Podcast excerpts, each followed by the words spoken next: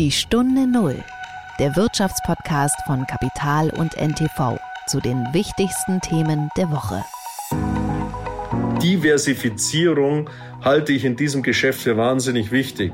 Wenn man jetzt zum Beispiel nur auf Weizen setzen würde, ja, dann äh, ist das Risiko der Volatilität und damit auch das Risiko, Verluste einzufahren, unglaublich hoch. Heute tickt der Landwirt viel unternehmerischer als früher.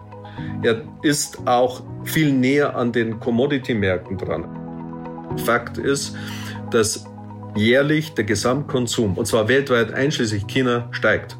Die Produktivität der Landwirtschaft muss auch steigen, damit wir sozusagen die Perspektiven der nächsten fünf bis zehn Jahre, äh, dass wir die Menschen vernünftig ernähren können.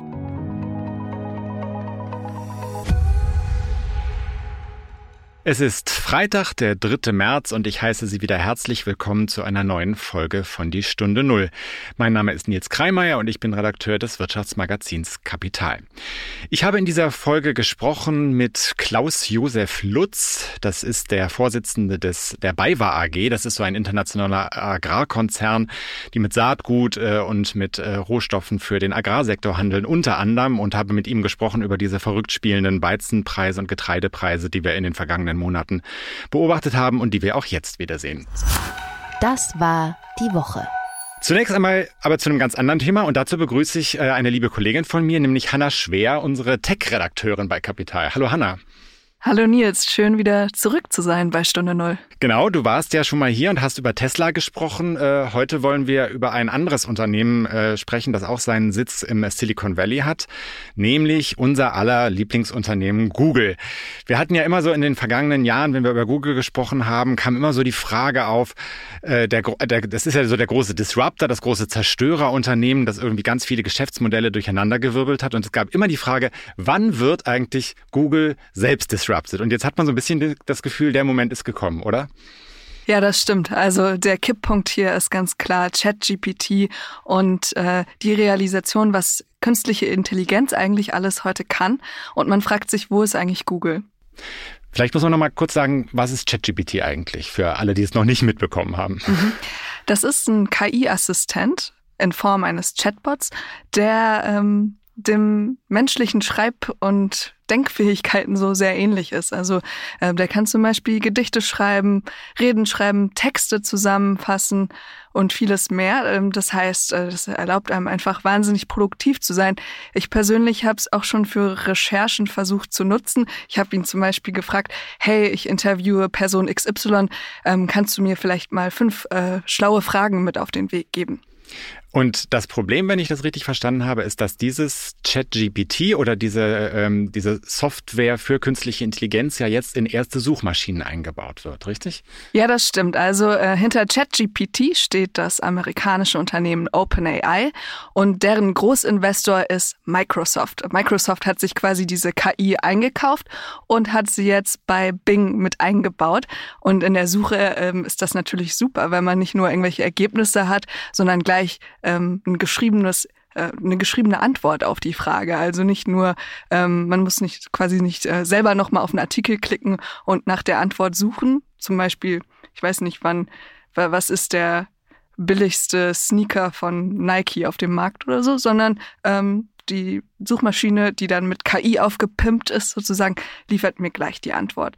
Und ähm, Microsoft ist damit rausgekommen ähm, vor ein paar Wochen und danach ähm, hieß es zumindest, na, laut Berichten sei bei Google der Code Red ausgerufen worden, also Alarmstufe Rot. Und was dann folgte, war etwas, was man von Google gar nicht kennt. Wir erinnern uns, Google 90 Prozent Marktanteil bei Suchmaschinen, absoluter Gigant, absolut unangefochten, ähm, hat eigentlich eher bisher Monopolschwierigkeiten, ja. Und dieser Gigant wackelte nun auf einmal, weil man gemerkt hat, ähm, die versuchen jetzt auch sehr überhastet da nachzuziehen. Und da folgte dann eine Pressekonferenz, die irgendwie ähm, nur wenige Stunden äh, nach Microsoft angesetzt wurde, in der es dann auch noch ein paar peinliche Fehler gab. Das alles wirkte wahnsinnig überhastet. Und ähm, ja, Google wirkte wie halt auf falschem Fuß erfasst sozusagen. Mhm. Weil die klassische große Suchmaschine von Google auf einmal äh, zumindest Gefahr lief, Konkurrenz zu bekommen. Ja, ganz ja. genau. Weil so weit sind wir ja noch nicht, das muss man ja auch sagen. Ja. Also es ist ja erstmal nur ein Angriff von, von Microsoft, der sich da abzeichnet. Ja.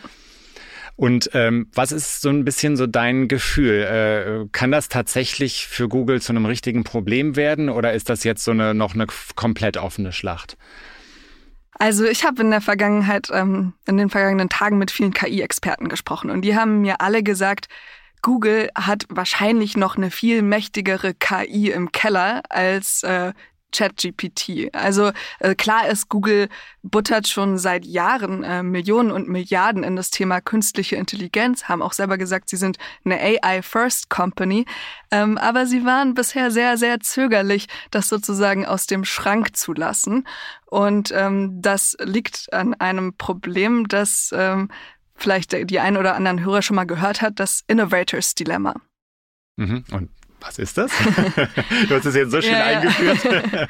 also äh, ja, ich finde das gerade total faszinierend, was da passiert, weil Google wirklich das perfekte Beispiel ist für dieses Innovators Dilemma. Das ist ein Begriff, den der Harvard-Professor Clayton Christensen äh, 1997, glaube ich, geprägt hat. Hat da so ein ganzes Buch drüber geschrieben, das ist mittlerweile eine Manager-Bibel. Und er legt eben darin dar, warum naja, große Unternehmen, große erfolgreiche Unternehmen oft dazu neigen, innovationsfeindliche Entscheidungen zu treffen, trotz besserem Wissen. Und das ist jetzt gerade bei Google auch passiert. Die wissen natürlich, dass KI eine Megatransformation bedeutet, haben aber trotzdem nicht das ähm, früher auf die Straße gebracht, weil es ihr Kerngeschäftsmodell komplett gefährdet. Also ähm, also nicht nur in Innovation zu verschleppen, sondern tatsächlich sogar gegen gegen ja Innovation. sehenden Auges würde ich tatsächlich mhm. sagen mhm. sehenden Auges. Ähm, das ist äh, ich mache mal ein Beispiel. Ähm, das ist ganz interessant. Man sieht das bei Google ähm, oder hört das von ehemaligen Mitarbeitern. Da gab es vor kurzem einen Blogbeitrag von äh, Pravin Seshdari. Ich hoffe, das habe ich jetzt äh, ich hoffe, das habe ich jetzt richtig ausgesprochen. Das ist ein ehemaliger äh, Google-Engineer, hat da drei Jahre gearbeitet und ähm, vor ein paar Wochen frustriert gekündigt, weil er gesagt hat, irgendwie jede äh, kleine Zeile Code muss mittlerweile durch zig Genehmigungsschleifen. Und ähm, Google ist im Prinzip total aufgeblasen äh, zu einer einzigen, ähm, naja, Bürokratiebehörde. Also er spricht da von ähm, tausenden Meetings, ähm, die, die er da besuchen muss, bis mal irgendwas entschieden ist. Und das hat natürlich einen Grund, weil jede kleine Zeile Code am Google-Algorithmus kann halt Millionen von äh, Werbeumsätzen bewegen oder halt auch nicht. Und das heißt, ähm, äh, Google, ähm, wenn Google jetzt eine KI einführen will, ist das Risiko für den, die Umsätze und äh, auch für den Aktienpreis natürlich enorm. Deswegen machen die das nicht. Deswegen sind die da sehr, sehr, sehr vorsichtig. Total spannend. Also ich hatte immer äh, auch den Eindruck bei Google in den vergangenen Jahren, oder das ist ja auch bekannt geworden, dass sie ja eigentlich über ihr äh, Kerngeschäftsmodell, das heißt den Verkauf von Anzeigen rund um die Suchergebnisse, ja nichts Neues haben aufbauen können, obwohl sie es ja versucht haben. Man kann ihnen ja nicht vorwerfen, dass sie es nicht versucht hätten. Sie haben ja äh, Forschungsabteilungen aufgezogen, sie haben diese berühmten 20 Prozent äh, der Mitarbeiterzeit, die man verwenden darf für eigene Ideen. Weiß nicht, ob das noch aktuell ist, aber das haben sie ja alles, äh, alles versucht und trotzdem ist ja nicht, also zumindest renditemäßig nicht viel bei rausgekommen. Ja, das mit den 20 Prozent, das ist ganz interessant. Ähm, ich gehe fest davon aus, dass die Google-Gründer Larry Page und Sergey Brin äh, Clayton Christensens Manager-Bibel Innovators Dilemma gelesen haben. Mhm. Das sieht man nämlich an ganz vielen strategischen Entscheidungen. Also Nummer eins, äh, die, ähm, die tollen Büros, die die haben, sind ja eigentlich dazu designt, quasi innovativ zu bleiben, out of the box zu denken. Nummer zwei, die haben sich so ein Beiboot geschaffen, Google X, die eigentlich Moonshots machen sollen. Ähm, ist auch nicht so viel bei rumgekommen. Und Nummer drei, diese 20-Prozent-Regel, also Google-Mitarbeiter dürfen äh, schon, ich glaube, fast seit Gründung 20 Prozent ihrer Arbeitszeit auf Projekte verwenden, auf die sie Lust haben. Das heißt, einen Tag in der Woche, Freitag, kann ich mir aussuchen, was ich mache. Auch wenn äh, mein Manager sagt, okay, das ist ein Projekt, das niemals funktionieren wird, ähm, ähm, kann ich mir eben das frei aussuchen sozusagen. Und diese 20%-Regel, die war den Google-Gründern so wichtig, dass sie den sogar in das IPO-Prospekt reingeschrieben haben. Als eine Versicherung dagegen, dieses Out-of-the-Box-Denken auch nach irgendwie 10, 20 Jahren Konzernkarriere immer noch beizubehalten. Und was ist passiert? Also diese 20-Prozent-Regel, so nach meinem Wissen, nach meinen Gesprächen, äh, nach dem, was man auch von anderen Medien liest, ist eigentlich nicht mehr gelebte Kultur. Die Leute haben dazu gar keine Zeit. Da kommen wir wieder zu ähm, dem Google-Ingenieur, von dem ich vorhin gesprochen habe. Ja, die, äh, der fünfte Tag in der Woche sozusagen verbringst du jetzt halt nicht mehr ähm, damit irgendwie brainstormen und dich mit Kollegen auszutauschen über neue Projekte, sondern verbringst du halt irgendwie in Meetings mit Leistungsberichten, mit äh, Bilanzen und so weiter. Auch da eine ganz interessante Side Note. Ähm, um mal so ein Gefühl zu bekommen, wie sehr konzernig Google inzwischen ist. In Deutschland haben die mittlerweile einen Betriebsrat. Äh, das ist natürlich super für die Arbeitnehmer ähm, und will ich auch gar nicht in Frage stellen. Aber das zeigt natürlich, ne, dass die im Corporate äh, Deutschland, Corporate America komplett angekommen sind. Okay, Google wird zum Konzern. Die Stunde Null. Das Gespräch. Ich habe ja schon eingangs gesagt, dass ich äh, mit Klaus-Josef Lutz für diese Folge gesprochen habe von der BayWa AG. Das ist ein Agrarkonzern, den haben viele gar nicht so auf dem Zettel, ist aber tatsächlich ein, ein riesiger Konzern. Die haben im vergangenen Jahr sieben, über 27 Milliarden Euro Umsatz gemacht. Äh, das ist nochmal eine Steigerung gegenüber dem Vorjahr, äh, eine deutliche Steigerung auch. Und ähm, Agrarkonzern gibt es nicht so ganz wieder, weil die auch mittlerweile im Energiesektor aktiv sind und äh, auch Digitalisierungsaktivitäten haben. Aber doch ist der Kern des Unternehmens und, und auch die Herkunft liegt in der äh, Logistik mit Rohstoffen, mit Betriebs- und Futtermitteln für Unternehmen. Und das ist im vergangenen Jahr ja ziemlich spannend geworden weil äh, durch den Krieg in der Ukraine und durch den russischen Angriff äh, auf die Ukraine äh, die internationale Versorgung mit Weizen und anderen Getreiden äh, zu einem großen Problem geworden ist. Genau darüber habe ich mit Klaus Josef Lutz gesprochen. Äh, Lutz ist ähm, gar nicht unbedingt äh, jemand, der aus dem Agrargeschäft kommt. Er ist selbst einfach Jurist und Manager und hat eigentlich sogar eher in der Branche, in der du, Hanna und ich arbeiten, lange gearbeitet, hat den Süddeutschen Verlag unter anderem gemanagt und ist aber schon seit 2008 bei der, bei der BayWa äh, und äh, hat deswegen einen enormen Überblick über diesen ganzen Agrarsektor. Herzlich willkommen, Herr Lutz, in unserem Podcast. Grüß Gott. Herr Lutz, ich habe äh, in der Vorbereitung ein Interview gelesen, das Sie mit einer Kollegin von mir vor einem Jahr geführt haben. Da ging es natürlich auch oder vor allem um die Versorgung äh, mit Weizen aus der Ukraine und aus Russland. Sie haben damals äh, relativ, ja, ich will nicht sagen alarmistisch geklungen, aber doch äh, angespannt, was die mögliche Versorgungslage und auch was die Preise angeht. Sind Sie immer noch in, äh, in einer sozusagen äh, angespannten Stimmung, was das angeht? Ich bin deswegen in einer angespannten Stimmung, weil sich innerhalb weniger Tage im besten Falle Wochen die äh, Weltmarktsituation sich radikal verändern kann. Und ich habe damals, äh, ob ich jetzt alarmistisch war oder nicht, einfach anhand der Fakten äh, meine Position bezogen. Erstens, äh, wir hatten aufgrund der Satellitenauswertungen feststellen können, dass ungefähr 16, 17 Prozent der ähm, Ernte in 2022 weniger oder geringer sein wird im Verhältnis zu 2021. Also der Krieg hatte hier massive Auswirkungen. Zweitens, wir konnten auch anhand unserer Informationen nachvollziehen, dass vor allem in der Ostukraine die Russen, wie viel genau, das wissen wir natürlich nicht, aber doch erhebliche Chargen an äh, Getreide konfisziert haben, mitgenommen haben, gestohlen haben, je nachdem, welchen Begriff sie dafür hernehmen wollen. Und die Russen haben dann über Russland selber massiv exportiert, vor allem Richtung äh, Nordafrika, aber auch Richtung Asien. Vor allem die Chinesen kaufen alles zusammen, was nicht nied- und nagelfest ist. Und äh, insofern hat sich durch die einerseits Kombination der russischen Aktivitäten auf den Exportmärkten und der Tatsache, dass ähm, ich glaube, so 600 äh, Schiffe, meistens aber kleinere Schiffe, letztlich die Ukraine äh, verlassen konnten, beziehungsweise über den Landweg Constanza, der rumänische große äh, Tiefseehafen, vor allem für äh, Getreideexporte, die Schiffe beladen werden konnten. Und das sind dann insgesamt, wenn ich das jetzt so sehe, über drei Wege ähm, ist ukrainisches Getreide exportiert worden über Land. Das war LKW-Bahn. Das sind natürlich nur kleine Chargen, insgesamt so ein, circa eineinhalb Millionen Tonnen.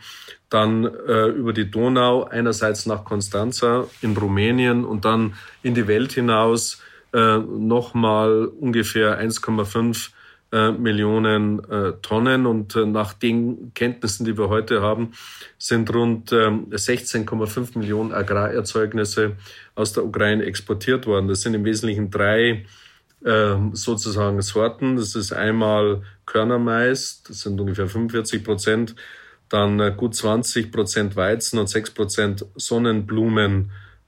Schrot, allerdings ähm, von den Gesamtvolumen äh, geringer als die Jahre zuvor, plus das, was aus Russland äh, rausgeht, so dass die Weltmarktsituation sich entspannt hat. Die drohende Hungerkatastrophe in Nordafrika insbesondere und in einigen asiatischen Staaten ist ausgeblieben. Aber man muss wirklich sagen, nach diesen ganzen Alarmsignalen äh, haben Länder wie zum Beispiel Tunesien, wie Marokko, wie vor allem Ägypten, wie Bangladesch, wie Sri Lanka und so weiter, haben offensichtlich alle verfügbaren Devisen zusammengekratzt, um genau das zu verhindern, was gut zehn Jahre früher bei dem sogenannten arabischen Frühling äh, passiert ist. Also sprich politische Umwälzungen, äh, Aufruhr, revolutionsartige Zustände, all die Dinge, die wir vielleicht noch sozusagen vor Augen haben.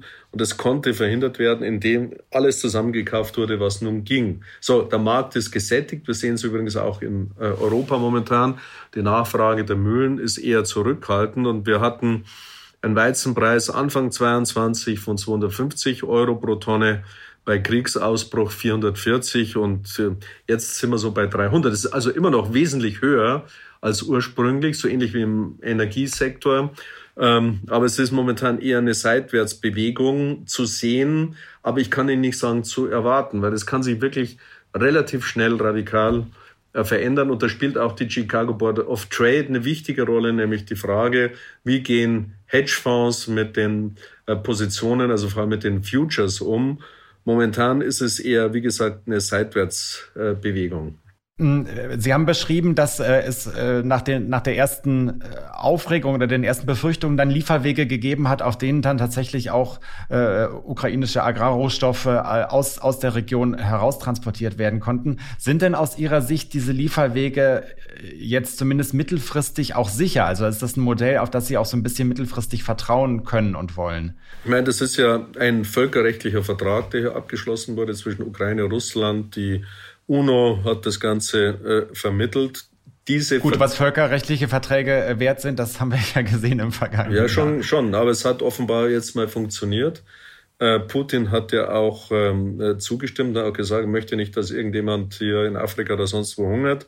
Ob er das dann immer so ernst meint, ist eine andere Frage. Fakt ist jedenfalls, dass bisher das ähm, einigermaßen gut äh, funktioniert hat.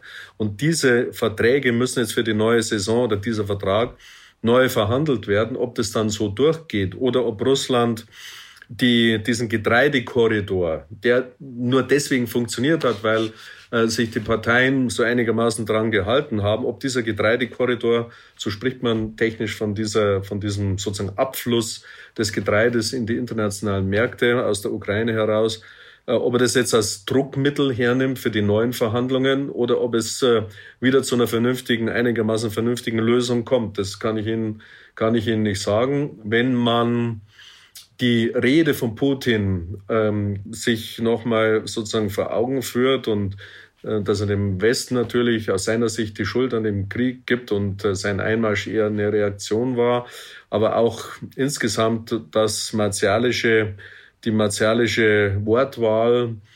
Ich glaube schon, dass er versucht, diesen, diese Diskussion über diesen Getreidekorridor zu seinen Gunsten auch als Druckmittel herzunehmen. Ob er es dann wagt, eine internationale, eine globale äh, Nahrungsmittelversorgungskrise heraufzubeschwören, weiß ich nicht. Aber was sind die Fakten? Die Fakten sind, dass Russland vor allem auf dem afrikanischen Kontinent sehr viele Freunde gewonnen hat, genauso wie die Chinesen, die ja irrsinnigen Einfluss in Afrika haben wir nicht. Wir haben, was haben wir? Kaum Einfluss. Auch die arabische Welt sich eher auf die russische Seite geschlagen hat und äh, Asien sowieso, also zumindest mal China. Und ähm, also insofern, wir werden sehen. Ich glaube nicht, dass er am Ende dann äh, wagen wird, diese Länder von der Nahrungsmittelversorgung sozusagen mittelbar oder kollateral unter äh, Druck zu setzen. Aber glauben heißt nichts wissen. Wir werden sehen. Sie haben beschrieben, dass äh, äh, wieder Agrarprodukte in einem nennenswerten Umfang aus der Region kommen, aber nicht mehr in dem äh, vollen Umfang wie in den Jahren davor. Lässt sich das prozentual beziffern eigentlich? Also auf was für einen Prozentsatz wir da jetzt sind? Das war also vom Volumen her, das waren 17 Prozent äh, weniger als in 21. Und jetzt für die neue Saison haben wir natürlich noch keine Zahlen. Ähm, mhm. Man muss aber auch sehen, dass die Russen selber eine Rekordernte in 22 hatten und natürlich exportieren, was, äh, was geht, um äh, Devisen zu bekommen. Dieser schreckliche Krieg muss ja aus Sicht der Russen auch finanziert werden. Und hier spielt China eine wichtige Rolle, aber nicht erst seit dem Krieg, schon vorher. Und wenn sich die fünf Jahrespläne der äh, chinesischen Regierung bzw. der KP oder des Volkskongresses, um es ganz genau zu formulieren, ansehen, dann werden Sie immer wieder feststellen, dass die Nahrungsmittel Versorgung, Food Supply Security, eine ganz wichtige Rolle spielt, logischerweise bei diesen vielen, äh, vielen Menschen, die versorgt werden äh, müssen. Und damit kaufen die Chinesen auch schon früher irrsinnig hohe Positionen am Weltmarkt zusammen. Und wir sehen das jetzt bei der sogenannten Weltgetreidebilanz für 22, 23. Die Saison geht immer bis 30. Juni. Und äh, wenn wir die sogenannte Stock-to-Use-Ratio hernehmen, dann sehen wir, dass wir gerade mal für maximal 60 Tage, jetzt sind es hier die neueste Zahl, 57, 58 Tage, weltweit mit Getreide on Stock sozusagen versorgt sind. China ist hier nicht berücksichtigt, weil wir nicht die Transparenz und die Zahlen der Chinesen haben. Ich persönlich gehe immer davon aus, dass ein hoher Anteil des Weltgetreide ähm, pro Jahr, das auch on stock ist, nach China geht, weil die Chinesen eben sehr viel physisch zusammenkaufen im Sinne dieser Vorgaben, dieser, äh, dieser Food Supply Security Doktrin der chinesischen Regierung. Also mit anderen Worten, wir leben nach wie vor im Großen und Ganzen von der Hand in den Mund und damit ist dieses Geschäft sehr, sehr volatil. Und wenn ich mir anschaue, Weizenpreis jetzt so um die 300 Euro, es ist immer noch ein stolzer Wert. Sie haben ja eingangs gesagt, dass Sie gelernt haben, äh, wie innerhalb von wenigen Tagen sich so eine komplette Kalkulation verändern kann. Was bedeutet das denn für ein Unternehmen wie die, wie die BayWa? Hat das äh, auch strategisch für Sie Veränderungen bedeutet? Also es ist klar, dass wir erstens in meiner Amtszeit, die ja in wenigen Wochen äh, zu Ende geht, wir haben ein sehr ausgeklügeltes äh, Risikomanagementsystem eingeführt. Wir haben eine eigene Abteilung hier aufgebaut. Das gab es alles vor meiner Zeit nicht, weil das war sehr interventionsgetrieben. All diese äh, Themen sind ja weg. Wir sind heute in einer globalen äh, Commodity-Marktsituation. Mit anderen Worten, äh, auch äh, Fonds können die Preise massiv beeinflussen. Das ist ein Risiko, das können Sie nicht eliminieren. Aber dadurch, dass wir breit aufgestellt, international, also global aufgestellt sind und wir natürlich auch unsere Experten Markteinschätzungen vorgeben und diese Markteinschätzungen auch im physischen Handel im Großen und Ganzen umgesetzt wird, ist es wichtig, dass Sie eine Hedging-Strategie haben. Das läuft im Wesentlichen über Futures. Mhm. Äh, beobachten Sie denn auch so eine, so eine grundsätzliche Veränderung bei den Produzenten, dass man sagt, wir müssen von, äh, wir müssen uns da breiter aufstellen, äh, Lieferquellen diversifizieren, eventuell, so wie man das bei Energierohstoffen ja jetzt gerade auch sieht in Deutschland? Ja, das ist so. Ähm, man kann eindeutig sagen, also wenn Sie mit Produzenten zum Beispiel die Landwirte meinen, ich meine, wenn ich nach Argentinien, Brasilien gehe, das sind ja große Unternehmen, bis mittelständische Unternehmen, die sich mit der Ur, sogenannten Urproduktion beschäftigen. Und äh, heute tickt der Landwirt viel unternehmerischer als früher. Er ist auch viel näher an den Commodity-Märkten dran. Also jetzt nicht nur die großen äh, Produzenten, sondern auch hier unsere Landwirtschaft in Mitteleuropa. Und warum? Sie gehen heute auf Bloomberg, sie gehen auf äh, NTV, sie schauen sich äh, äh, irgendwelche Magazine oder so an. Das heißt, die Transparenz der Preisfindung und auch der aktuellen Preisentwicklung ist heute eine andere als noch vielleicht vor 20 Jahren. Da hing man am Händler wie einer Biber oder vergleichbar, hing man sozusagen mehr oder weniger ab. Und das, was da gesagt wurde, war dann sozusagen die wirtschaftliche Realität. Heute ist alles offen, ist alles transparent. Man kann nur versuchen, durch eine geschickte und vorsichtige Einkaufs- und Verkaufspolitik, gehatcht über Futures, und äh, was wir den Landwirten immer wieder sagen, ist, verkaufen nicht alles sofort, sondern wir dritteln zum Beispiel oder wir, wir machen 50-50, je nachdem, über einen gewissen Zeitraum, äh, wie wir den Markt einschätzen. Und dann werden die Positionen äh, verkauft, um auch das Risiko für den Landwirt und natürlich für unser Unternehmen äh, doch zu limitieren. Aber das, was Sie beschrieben haben, hat ja so zwei Seiten. Also ist der Markt jetzt äh, flexibler geworden oder ist er anfälliger geworden für Störungen? Sowohl als auch. Also wenn Sie mich so fragen, flexibler natürlich, ja, weil die staatlichen Interventionen äh, heute global nicht mehr die bis kaum eine Rolle spielen. Und wenn ich etwas flexibler bin, dann kann ich natürlich durch ein geschicktes Risk Management Risiken auf mehrere Schultern verteilen. Aber ich bin natürlich auch in einzelnen Bereichen anfälliger, als das vorher der Fall war. Früher zum Beispiel hier die Trading-Abteilung äh, dabei war, sagen wir vor 20, 18, 20 Jahren oder noch weiter zurück, die konnten Ihnen im März schon sagen, wo sie im Dezember rauskommen, denn wenn der Markt sich nicht so entwickelt hat, dann hat die Intervention der Europäischen Union eingegriffen und alles war gut.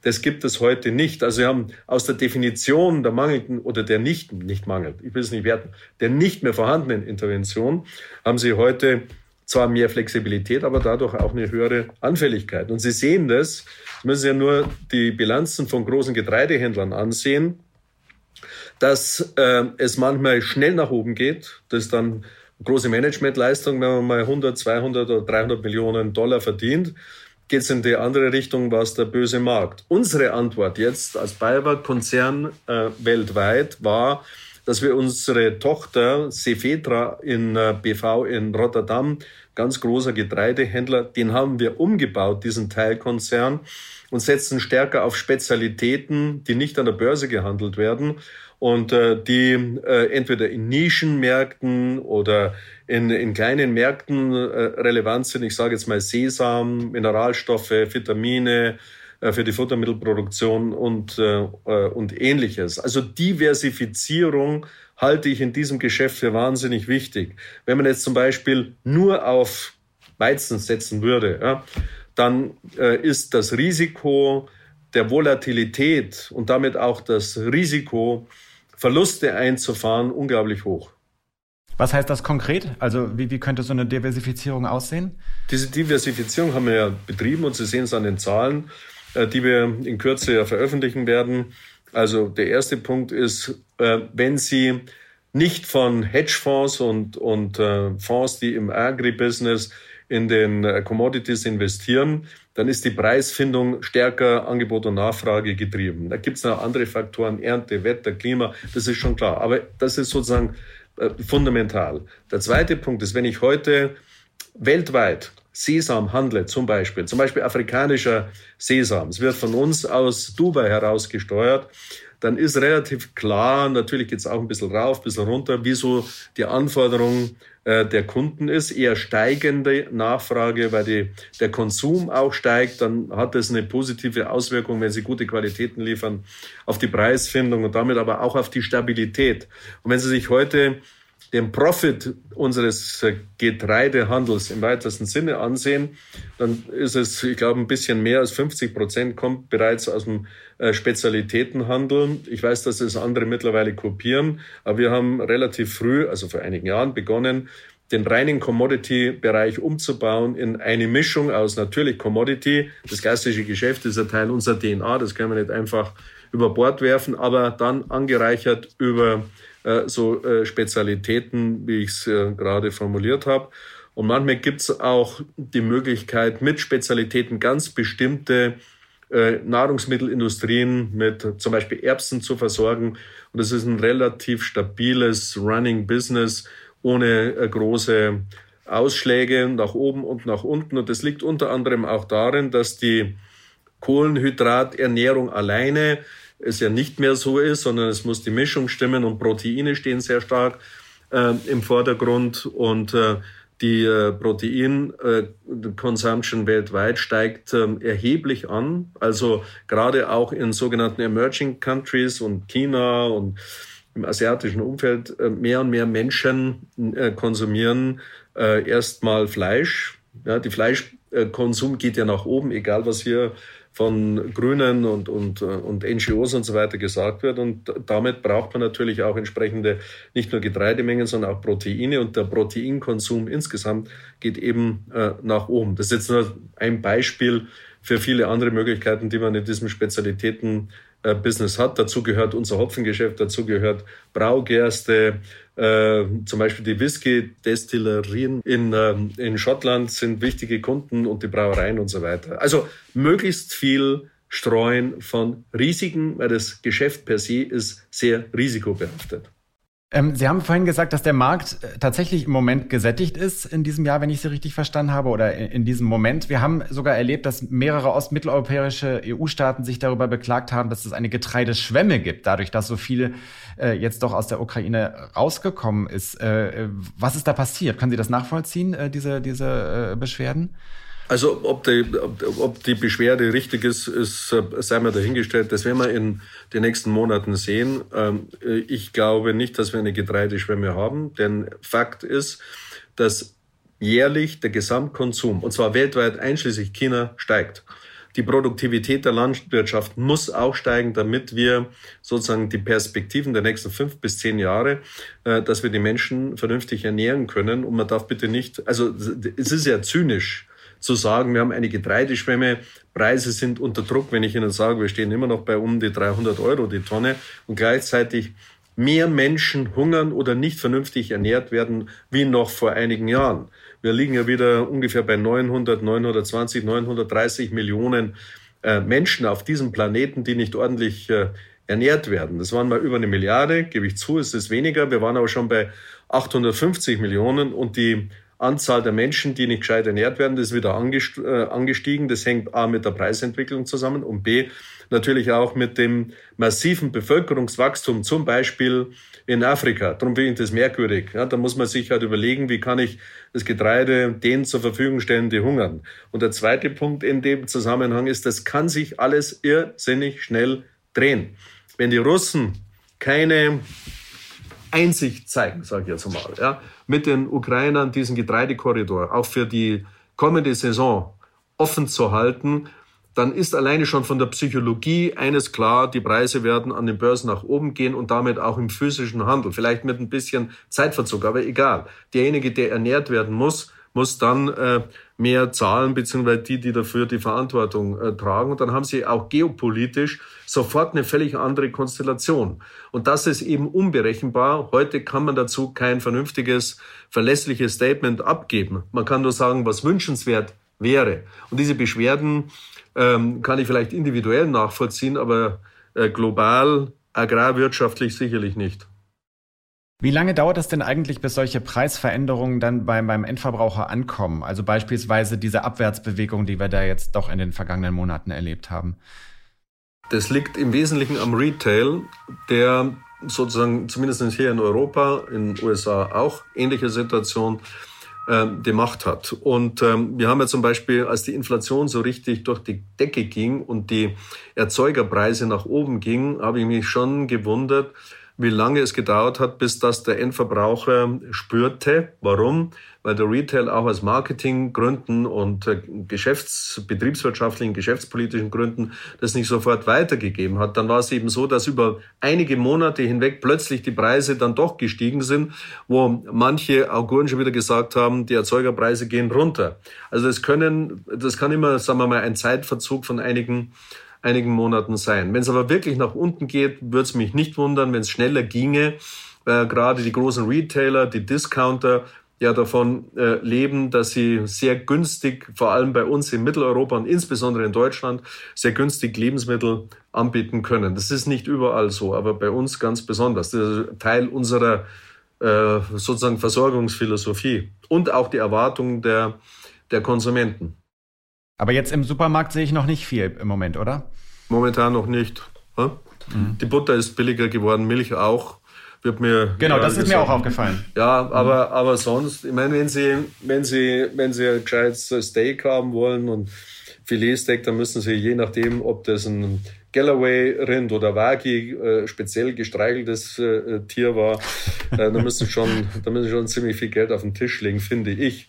Wenn ich jetzt mal von einem durchschnittlich verdienenden Haushalt, zwei Kinder äh, und, und die Eltern ausgehe, das ist alles nicht so. Es ist, und dann die steigenden Energiekosten, die Mietpreise. Also wir haben hier schon ein massives inflationäres Thema. Und selbst wenn die äh, Preise runtergehen, heißt es nicht, dass wir auf Vorkriegs Niveau sind oder noch weiter zurück günstiger unterwegs sind, weil sie haben ja den, bei der Inflation immer den Zinseszinseffekt. Das ist ein exponentielles Wachstum und die Basis der nächsten Prozentzahl, die dann von der EZB oder Bundesbank genannt wird, die hat ja eine höhere Basis. Das finde ich immer so lustig, dass über das nicht geredet wird. Wenn es dann heißt von 8,6 auf 7,2, sensationeller Rückgang, die Inflation ist eingebremst. Da muss man leider sehen, dass am Jahr vorher die äh, Zahl anders nach oben ging und damit die Basis äh, auch wiederum für die sozusagen mathematische Ableitung höher ist. Bin ich immer verwundert. Nichts hat sich verbessert. Ist möglicherweise sogar noch schlimmer als im Jahr vorher. Und darum haben wir einen eindeutigen Reallohnabbau, einen Wohlstandsabbau, zumindest mal in unserem Land und in weiten Teilen der Europäischen äh, Union. Und da möchte ich vielleicht noch eine Anmerkung machen. Manche Staaten, bei denen entwickelt sich das wirklich sehr problematisch, alleine deswegen, weil sich von den massiven Haushaltskürzungen und der Verschuldung und den ganzen Krisen der Finanzkrise 2009 fortfolgende noch nicht wirklich erholt haben. Und darum ist die Inflation für die Staatshaushalte positiv, weil es führt zu einer schnelleren Entschuldung. Vielleicht äh, abschließend, Herr Lutz, wir haben äh, alle ein äh, ziemlich wildes Jahr 2022 hinter uns mit äh, äh, Ereignissen, die wir uns alle vorher kaum haben vorstellen können, auch Ihr Unternehmen. Wenn Sie das auf einen Satz oder äh, auf eine Erkenntnis reduzieren würden, was haben Sie gelernt in diesem Jahr? Also erstens habe ich gelernt, dass trotz der Krise wir, die börsennotierten Unternehmen, im Durchschnitt betrachtet noch nie so viel verdient haben wie in diesem äh, Krisenjahr. Mit anderen Worten, die Märkte haben uns in die Karten gespielt und ich denke, wir sind nicht überall, ja, aber in vielen Bereichen wesentlich, um das Modewort herzunehmen, resilienter, als wir das vielleicht gedacht haben. Erstens. Zweitens habe ich gelernt, es war ein fundamentaler Fehler, sich auf billiges russisches Gas zu verlassen. Ich meine, das ist, glaube ich, Common Sense heute äh, bei uns in Deutschland. Und das Dritte, was ich gelernt habe, dass diese Bundesregierung nicht in der Lage ist, einen Energie, vernünftigen Energieplan äh, vorzulegen, weil man ökoideologisch so verbrämt ist, dass man glaubt, dass man durch Flexibilisierung der Zuteilung von äh, Energie im weiteren Sinne, ich meine Strom, aber ich meine vor allem auch äh, dass äh, die Energie, die sie brauchen in der Industrie, vor allem in der energieintensiven Industrie, dass man glaubt, über diese Flexibilisierung irgendwelche Probleme zu lösen. Ich bin ja auch bayerischer äh, Präsident des Bayerischen Industrie- und Handelskammertages und ich kann sagen, die Gespräche mit den Politikern, die ich da zum Teil geführt habe und immer noch führe und immer wieder führen muss, gehört zu dem Job dazu, ähm, führt bei mir zum Kopfschütteln, weil mir niemand sagen kann, wie wir die nächsten, wenn man optimistisch ist, 12 bis 13 Jahre energiepolitisch äh, überwinden bzw. überbrücken kann, ohne Atom und ohne genug Ausbau von äh, Solar- und Windkraftwerken, weil ich das nicht so schnell sehe, wie das sozusagen auf irgendwelchen Charts äh, geschrieben steht und wir damit eine wirklich auch soziale Problemstellung in unserem Land bekommen äh, werden. Ich sage nicht könnten, ich bin überzeugt, dass es so äh, sein äh, wird. Und äh, also insofern gibt es mehr Fragezeichen als Antworten und die Bundesregierung hätte die Verpflichtung, end endlich klar zu sagen, wie sie das managen will. Wir alle stehen hier und haben äh, keine Ahnung. Ich habe auch dem Bundeswirtschaftsminister vor kurzem in äh, Berlin zuhören dürfen, in einem kleineren Kreis.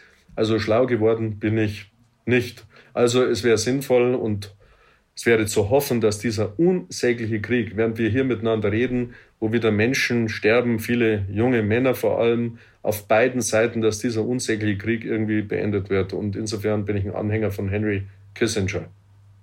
Okay, also ich glaube, der letzte Punkt äh, Energiepolitik der Bundesregierung wäre noch mal ein Auftakt wahrscheinlich für ein ganz eigenes Podcastgespräch mit Ihnen gewesen. Wir sind jetzt, äh, würde ich sagen, mit, mit dem Thema für heute durch. Ich danke Ihnen äh, ganz herzlich, Herr Lutz, für Ihre Zeit und für das Bitte. Gespräch. Bitte, alles Gute. Ciao. So, äh, das war's äh, vom Weizen äh, und von Google. Darüber haben wir auch lange gesprochen, Hanna. Ähm, ich äh, bin sehr gespannt. Ich glaube, wir werden dich äh, zu, zu diesen Themen immer mal wieder reinholen, äh, zu, äh, zum ganzen Technikbereich. Und ich glaube, Google wird uns auch noch länger beschäftigen, weil dieser Kampf äh, das, äh, zwischen Microsoft und Google, das hast du ja selbst gesagt, auch gerade erst angefangen hat. Absolut. Und äh, ich glaube, das werden wir uns auch noch mal äh, genauer anschauen. Ich danke dir jedenfalls, dass du da warst heute und äh, freue mich darauf, wenn äh, Sie, liebe Zuhörerinnen und Zuhörer, auch nächste Woche wieder dabei sind. Alles Gute und Tschüss. Bis bald. Die Stunde Null, der Wirtschaftspodcast von Kapital und NTV zu den wichtigsten Themen der Woche.